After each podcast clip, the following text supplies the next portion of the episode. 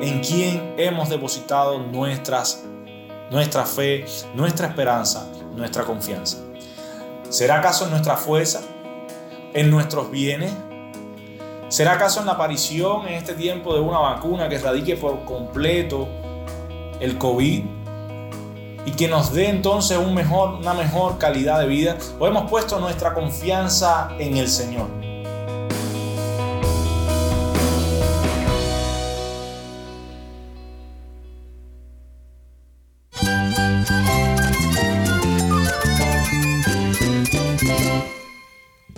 Cristo es todo para mí. Mi Salvador, mi amigo, mi guía. Cristo es mi verdad. Es nuestra guía, nuestro faro. Cristo es el Señor y Salvador. Nuestro protector, nuestro amparo, nuestra fortaleza. Es Jesús, el único que te lleva a Dios, el único camino, la verdad y la vida. No hay más ningún camino, es Jesús.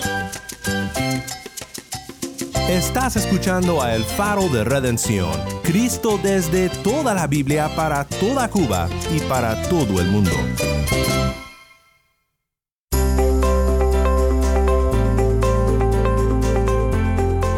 Soy el pastor Daniel Warren. Gracias por acompañarme aquí en El Faro. Estamos de nuevo en los Salmos en nuestra serie recurrente Una Semana en los Salmos.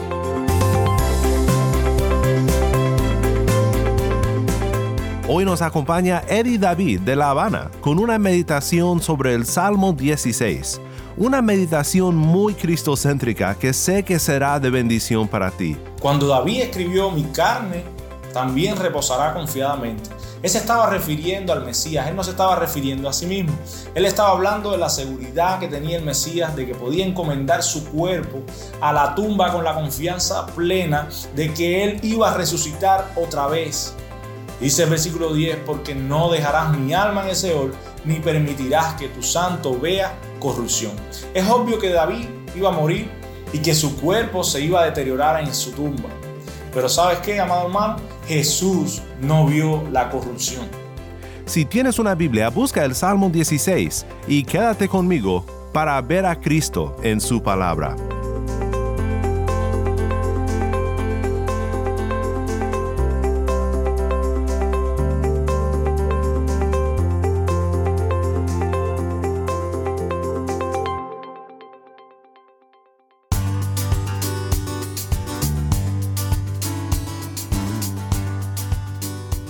Bendiga, mis hermanos. Quisiera compartir con ustedes una porción de la escritura que se encuentra en el libro de los Salmos, en el capítulo 16, Salmo de David.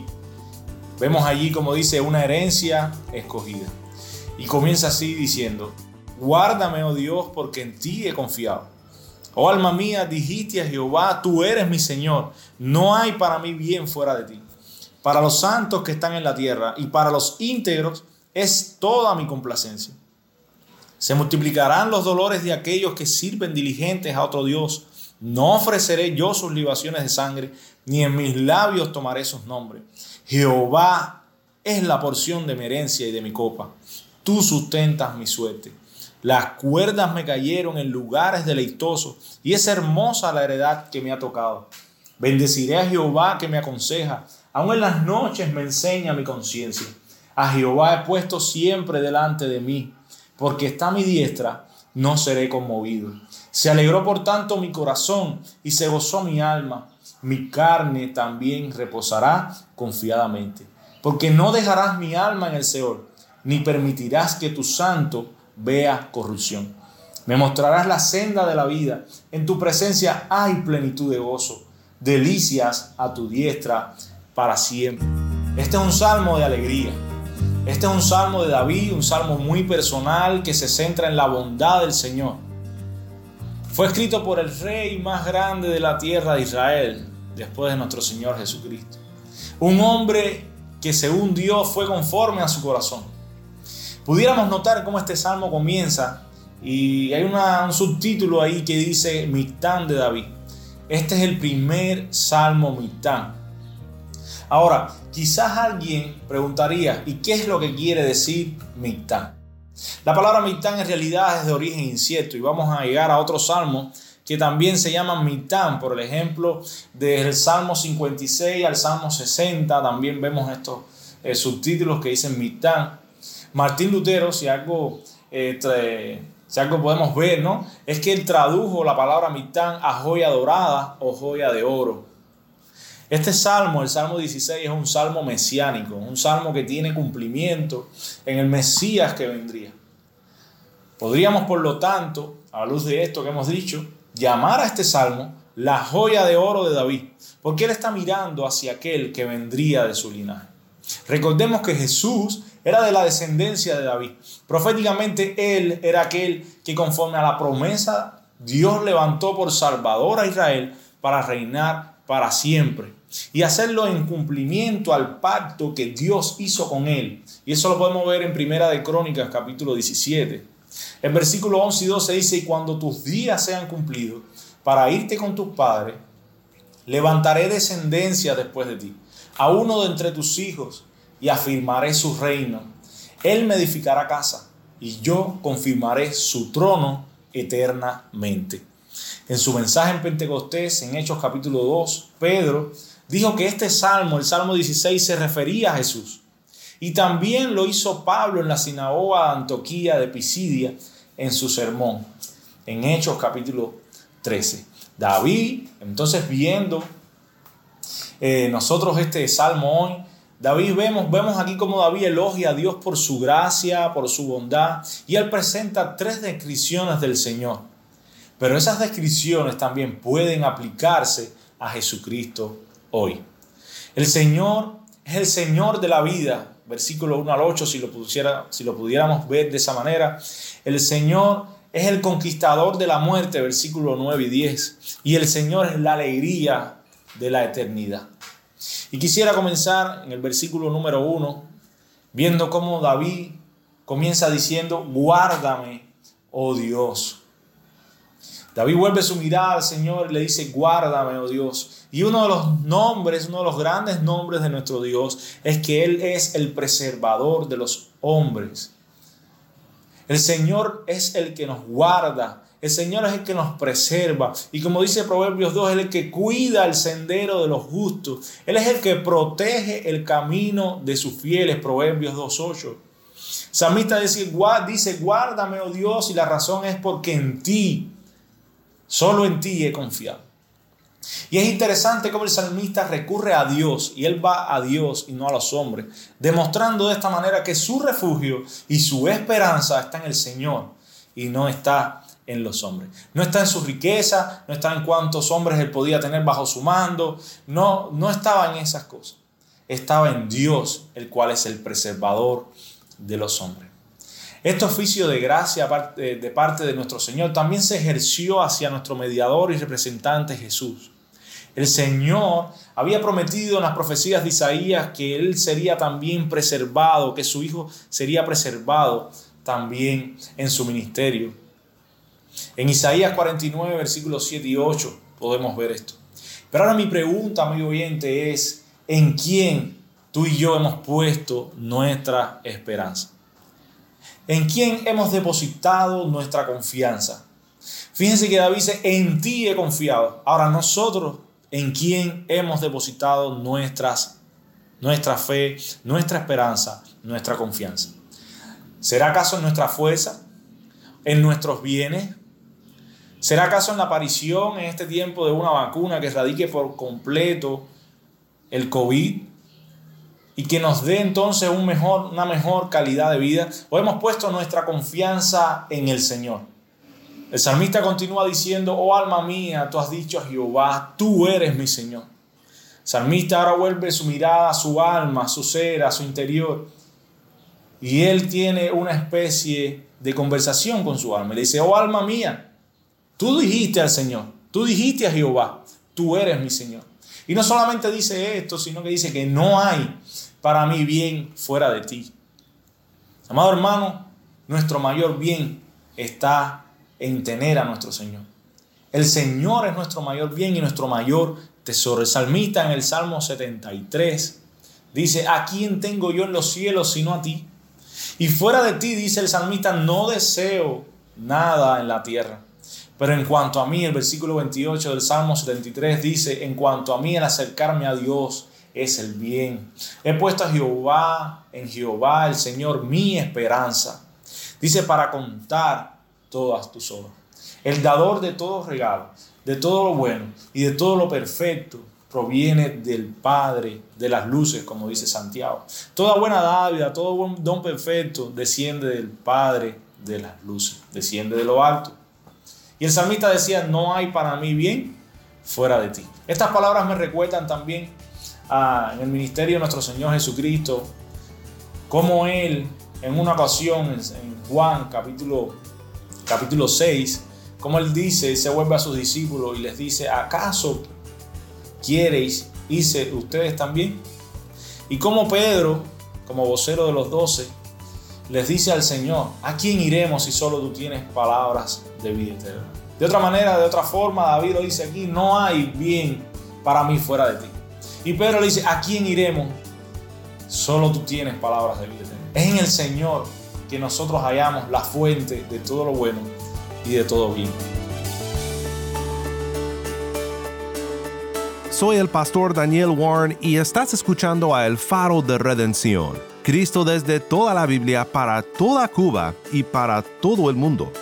Estamos con Eddie David en La Habana estudiando juntos el Salmo 16. El Salmo continúa diciendo en el versículo 3, para los santos que están en la tierra y para los íntegros es toda mi complacencia. Si algo sentía gozo el salmista es que estar con el pueblo de Dios. Él, hallaba gozo, él hallaba complacencia en el pueblo de Dios. El Salmo 119, versículo 63 dice, compañero soy de todos los que te temen, yo soy compañero de ellos y de todos los que guardan tus mandamientos. La complacencia del salmista aquí la haya en los santos, en los íntegros, en aquellos que guardan el camino del Señor. Y es en ellos que se goza. Pero ahora vemos en el versículo 4 cómo hay otro grupo a los cuales Él les habla y les dice, se multiplicarán los dolores de aquellos que sirven diligentemente a otro Dios. Dice, yo no ofreceré sus libaciones de sangre, ni en mis labios tomaré sus nombres. Al igual que David, nosotros hoy no debemos comprometernos con aquellos que desobedecen al Señor y adoran a estos ídolos, sino que debemos tratar de guiarlos a la fuente de todo lo que es bueno y de todo lo que es duradero. Por otro lado, tampoco debemos aislarnos completamente y entender este salmo de esta manera. No, no es aislarnos completamente de este mundo, porque el Señor nos ha dejado en este mundo para hacer sal, para hacer luz, pero debemos a la misma vez tomar esta advertencia, debemos tener cuidado de no ser contaminados por sus pecados. Los dioses multiplicados solo traen tristezas multiplicadas. Hay un viejo proverbio que dice que no es seguro comer a la mesa del diablo. Dice, por larga que sea la cuchara. El samita en el versículo 5 ahora vuelve y dice, Jehová es la porción de mi herencia y de mi copa. Tú sustentas mi suerte. Las cuerdas me cayeron en lugares deleitosos y es hermosa la heredad que me ha tocado. Salmista dice ahora, Jehová es la porción de mi herencia. En el tiempo de David se usaban líneas de medición. Habían cuerdas que, se que marcaban las tierras y de esa manera marcaban las herencias de las tribus y de las familias en Israel. Ahora David se ve a sí mismo en esa posición privilegiada. Por eso dijo, las cuerdas me cayeron en lugares deleitosos y es hermosa la heredad que me ha tocado. Y sabemos por el mismo pasaje que la heredad que le había tocado a David era Jehová. Jehová es la heredad hermosa que le ha tocado. Y su heredad la describe como hermosa y deleitosa. Dice, tú sustentas mi suerte. Amados, podemos poseer grandes riquezas, pero no tener al Señor. Y eso en verdad es pobreza. Pero por otro lado, tener al Señor es poseerlo todo. Ahora el salmista dice, bendeciré a Jehová que me aconseja. Aún en las noches, Él me enseña mi conciencia. El salmista aquí alaba a Dios, al Señor, a Jehová, por su guianza. Y cómo Él lo ha ido aconsejando, cómo Él lo aconseja, cómo Él le enseña. Y todo esto también lo vemos en el ministerio de nuestro Señor Jesucristo. A Jehová siempre he puesto delante de mí, y porque está a mi diestra, no seré conmovido. Dice el salmista, no seré conmovido, no seré sacudido, dicen otras traducciones, no, nada me hará caer, dicen otras traducciones. Y las razones las da porque dice, porque está a mi diestra. Y porque a Jehová he puesto siempre delante de mí. Esa es la clave para esa confianza de David. Él ha puesto a Jehová a su diestra. Él está, dice que Jehová está a su diestra. Y él ha puesto a Jehová siempre delante. De esta misma manera, nuestro Señor Jesucristo mantuvo su enfoque en Dios. Sin importar los sufrimientos que llegaran, Él sabía que debido a que Dios estaba a su diestra, Él no sería conmovido. Debido a su confianza en la protección de Dios, el Jesús, el Mesías, pudo decir, mi corazón se alegró y se gozó mi alma. Ni siquiera la perspectiva de la cruz, el sufrimiento, pudo frenar el gozo de nuestro Señor Jesucristo. Nuestro Señor es el conquistador de la muerte. Y por eso vemos en el versículo 9 y 10 cómo ahora el salmista va a hablarnos de esto. Dice, se alegró por tanto mi corazón y se gozó mi alma. Mi carne también reposará confiadamente. Cuando David escribió, mi carne también reposará confiadamente. Él se estaba refiriendo al Mesías, él no se estaba refiriendo a sí mismo. Él estaba hablando de la seguridad que tenía el Mesías de que podía encomendar su cuerpo a la tumba con la confianza plena de que él iba a resucitar otra vez. Dice el versículo 10, porque no dejarás mi alma en ese Seol, ni permitirás que tu santo vea corrupción. Es obvio que David iba a morir y que su cuerpo se iba a deteriorar en su tumba. Pero ¿sabes qué, amado hermano? Jesús no vio la corrupción. Pablo, explicando y hablando acerca de la resurrección, y para probar la resurrección de Jesús en Hechos capítulo 13, versículo 26 al 39, refiere este pasaje y dice, porque a la verdad David, habiendo servido a su generación según la voluntad de Dios, durmió y fue reunido con sus padres y dice, y vio corrupción. Mas aquel a quien Dios levantó, dice, no vio corrupción. Lo cierto es que la resurrección de Jesús demuestra más allá de toda duda la divinidad de Jesús y establece sus credenciales mesiánicas. La resurrección de Jesús es la prueba suprema de que Dios aceptó el sacrificio de Jesús. Pablo explicando en Romanos capítulo 4 dice, el cual fue entregado por nuestras transgresiones y él fue resucitado para nuestra justificación. También es la garantía, la resurrección de Cristo, de nuestra propia resurrección. Deleitarse, deleitarse en el Señor, amado hermano, y en su bondad solamente en esta vida, y luego perder todas estas bendiciones en la muerte, sería una tragedia. Dice Pablo en 1 Corintios capítulo 15 que si solo en esta vida tenemos esperanza en Cristo, somos de todos los hombres los más miserables. Pero Cristo, por medio de su muerte y resurrección, ha vencido a la muerte y a través de la fe en Él, nosotros tenemos hoy una esperanza viva, según Primera de Pedro. Lo cierto, como hemos dicho hasta ahora, es que el Señor es el Señor de la vida. Y lo hemos visto del versículo 1 al 8. El Señor es el conquistador de la muerte, versículo 9 y 10. Y ahora vamos a ver cómo el Señor es la alegría de la eternidad. Dice el versículo 11, me mostrarás la senda de la vida. En tu presencia hay plenitud de gozo. Fijémonos cómo dice, en tu presencia hay. No dice no habrá, no dice ni tampoco puede que haya, sino que hay. Hay plenitud de gozo. Y esta plenitud es sin interrupción, es que no seremos limitados ni estorbados por el tiempo, ni siquiera por la debilidad física. O mucho más por las consecuencias del pecado. En el cielo estaremos libres de necesidad. No nos faltará nada a menos que sea el Señor el que nos falte. Y lo cierto es que el Señor ha vencido la muerte, el Señor ha triunfado, el Señor está en su trono y Él, por lo tanto, es la alegría y la gloria del cielo. El punto focal, si algo que es y grande en el cielo, es el hecho es que el Señor reina. El punto focal en el cielo no son las puertas eh, de perlas, no son las calles de oro, o no son ni siquiera los santos ángeles, los arcángeles, los serafines, no son ni siquiera los santos glorificados. La gloria central y la alegría del cielo es Jesucristo, el que ha vencido la muerte. Y estas delicias, dice ahora, delicias a tu diestra para siempre. El Señor nos dice que a su diestra, a su derecha, hay delicias. Lo cierto es que Jesús es la delicia que está a la diestra de Dios. Cristo es nuestra mayor delicia. Es algo para aquellos que hemos confesado como Señor y Salvador, que nosotros ahora tenemos el honor de disfrutar ahora y lo tenemos, tenemos el honor de disfrutar siempre esa delicia que es nuestro Señor y Salvador Jesucristo. Esta delicia la disfrutaremos para siempre. La muerte no puede destruir la esperanza del cristiano. En este mundo nuestra porción es el dolor, nuestra porción es el sufrimiento, pero en el cielo hay plenitud de gozo. Nuestros placeres de aquí son por un momento, pero a la diestra de Dios son placeres para siempre.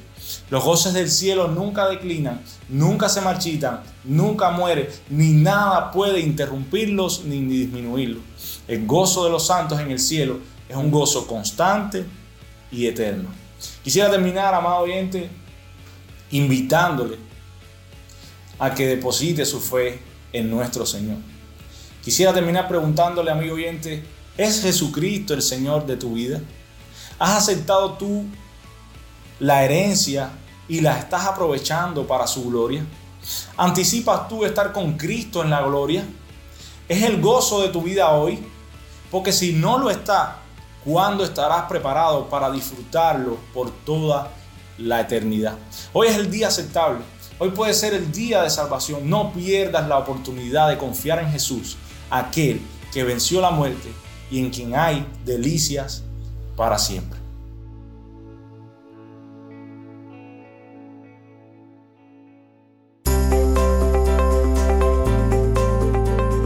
Soy el pastor Daniel Warren y esto es el faro de redención. Espero que este estudio con Eddie David haya animado tu alma tanto como me ha animado a mí.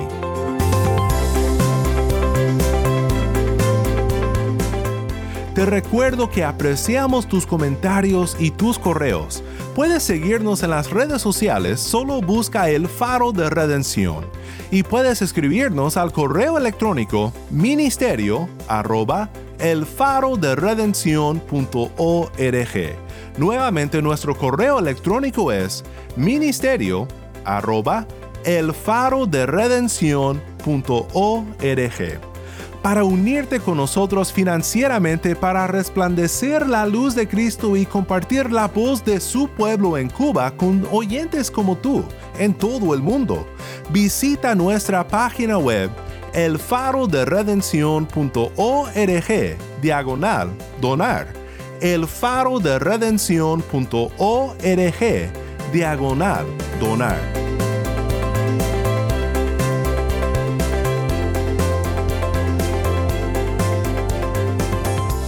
Soy el pastor Daniel Warren. Te invito a que me acompañes mañana en esta serie Una semana en los Salmos. La luz de Cristo desde toda la Biblia para toda Cuba y para todo el mundo, aquí en el faro de redención.